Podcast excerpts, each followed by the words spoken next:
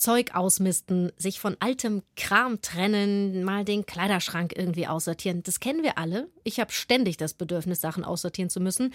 Nur bei mir landet ganz, ganz viel von dem, was ich da aussortiere, einfach im Keller. Also der ist dann irgendwie total zugemüllt, aber die Wohnung sieht immerhin super aus.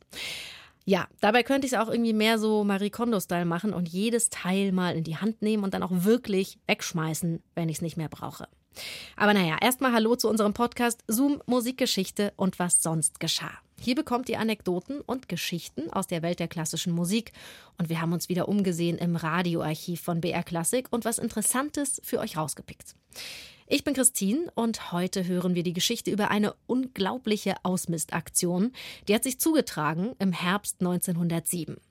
Und da sind nicht nur Klamotten im Müll gelandet oder irgendwelcher alter Krimskrams, sondern bergeweise Noten, und zwar Noten einer bis heute berühmten Künstlerdynastie, der Familie Strauß.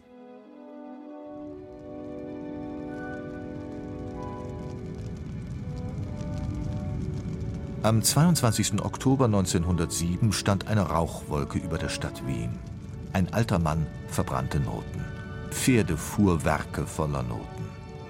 In der Tonöfenfabrik Karl Raus, Esterhazygasse 8, in einem der großen Fabriköfen, in denen sonst Kachelöfen und Tonware gebrannt werden, verbrannten zum Preis von zwei Kronen je 100 Kilo Orchesterstimmen, Partituren, Stimmbücher. Die Aktion dauerte fünf Stunden, von zwei Uhr nachmittags bis sieben Uhr abends. Am nächsten Tag lässt der Mann in der Tonöfenfabrik des KUK-Lieferanten Bernhard Erndt in der Pramergasse zwei weitere Wagenladungen Noten verbrennen. Vor die zu befeuernden Öfen hat er sich einen Lehnsessel stellen lassen, aus ihm heraus überwacht er die Verbrennungsaktion.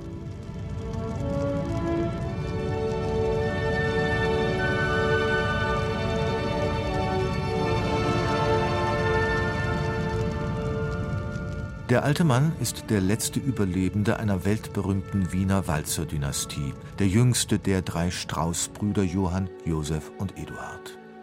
Aus den Noten, die hier verbrennen, hatten einst seine Musiker gespielt. Und nicht nur die seinen. Eduard Strauß ließ das gesamte wertvolle handgeschriebene, nie gedruckte Notenmaterial aller Strauß-Kapellen verbrennen.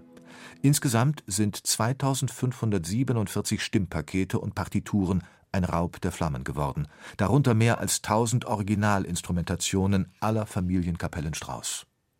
Was für ein ungeheurer barbarischer Akt der Dokumentenvernichtung. Der Musikforscher Norbert Linke hat das gesamte verloren gegangene Material auf eine Million Notenblätter hochgerechnet. Die größte Musikalienverbrennungsaktion in der Geschichte der Musik.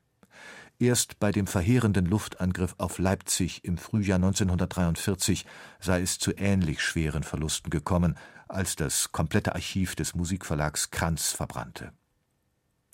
Bis heute ist Eduard Straußens Tun der Welt ein Rätsel geblieben.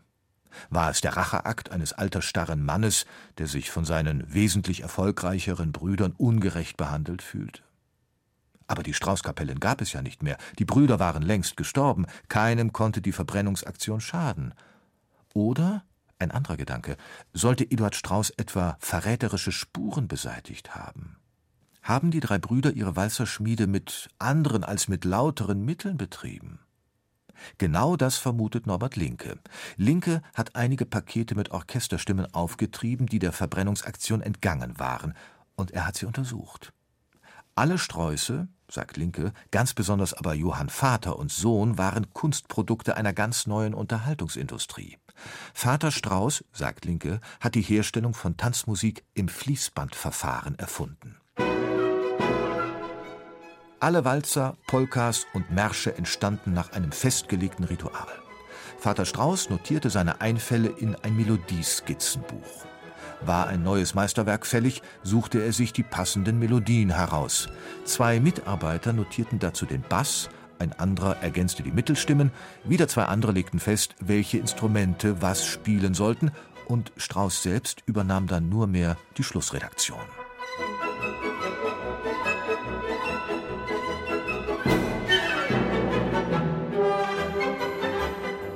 Jeder Industrielle kann bestätigen, dass diese Methode Vorteile hat. Sie ist kräftesparend, schnell und effizient. Johann Strauß Vater hat sich so den entscheidenden Vorsprung vor den Wiener Konkurrenzkapellen gesichert. Vor allem aber kam die Methode seinen drei Söhnen zugute. Norbert Linke will herausgefunden haben, dass Johann Strauß Sohn für seinen ersten Auftritt in der Vergnügungsszene Wiens den besten Arrangeur seines Vaters abgeworben hat. Nach dem Tod des Vaters gingen dann drei weitere Arrangeure in die Dienste des Sohnes. Für Werke mit russischem Kolorit beschäftigte er zwei Spezialisten. Die Schaffenskrisen im Leben des Walzerkönigs, von Biografen gewöhnlich erklärt durch Liebesprobleme oder vorübergehendes Ausgebranntsein, wurden, glauben wir Linke, ausgelöst durch das Ausscheiden bestimmter Stararrangeure. Strauß, der sich lediglich auf die Erfindung von Melodien spezialisiert hatte, musste plötzlich selbst Walzer oder Polkas daraus basteln, und das machte ihn nervös, gereizt und überfordert.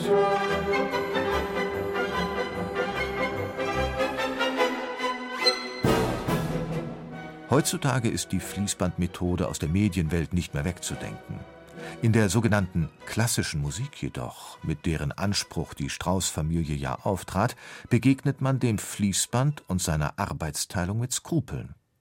Damals wie heute glaubt man, ein Komponist ernstzunehmender Musik müsse alles alleine machen, von Anfang bis Ende müsse sein Genius das Werk durchwehen dass einer nur ein paar Melodien improvisiert und das Ergebnis dann einem durchorganisierten Mitarbeiterstab in die Hand legt, damit der daraus etwas mache, das darf nicht sein.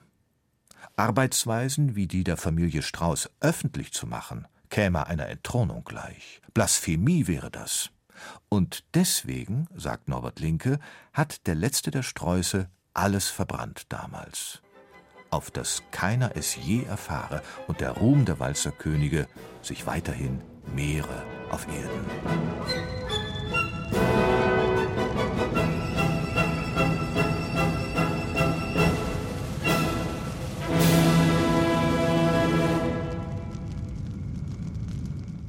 Schon irgendwie krass, so eine Entscheidung, sein eigenes Werk und das von seiner Familie einfach so auszulöschen.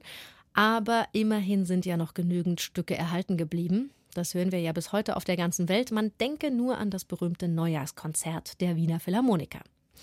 Zoom, Musikgeschichte und was sonst geschah, gibt's immer samstags neu in der ARD Audiothek und überall, wo es Podcasts gibt. Und wenn ihr diesen Podcast mögt, dann abonniert ihn doch einfach.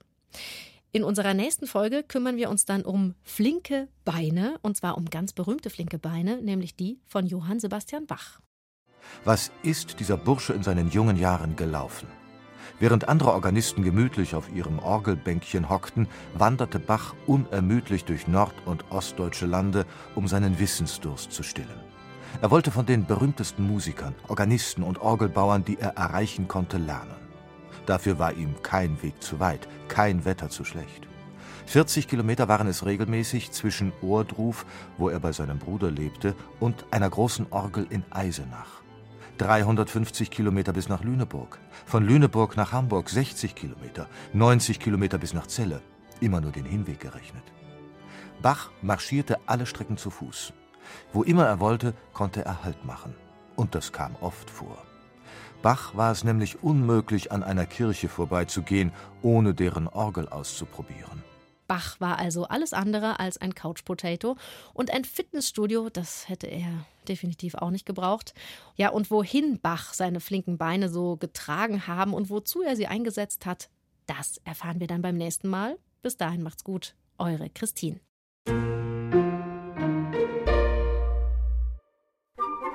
Ich begrüße Sie herzlich zur BR Klassik Hörbiografie über Fanny und Felix Mendelssohn. Udo Wachtfeitel präsentiert Berühmte Komponisten. Ferner habe ich mir das Komponieren im Garten angewöhnt. Und heute oder morgen will ich Midsummer Night's Dream zu träumen anfangen.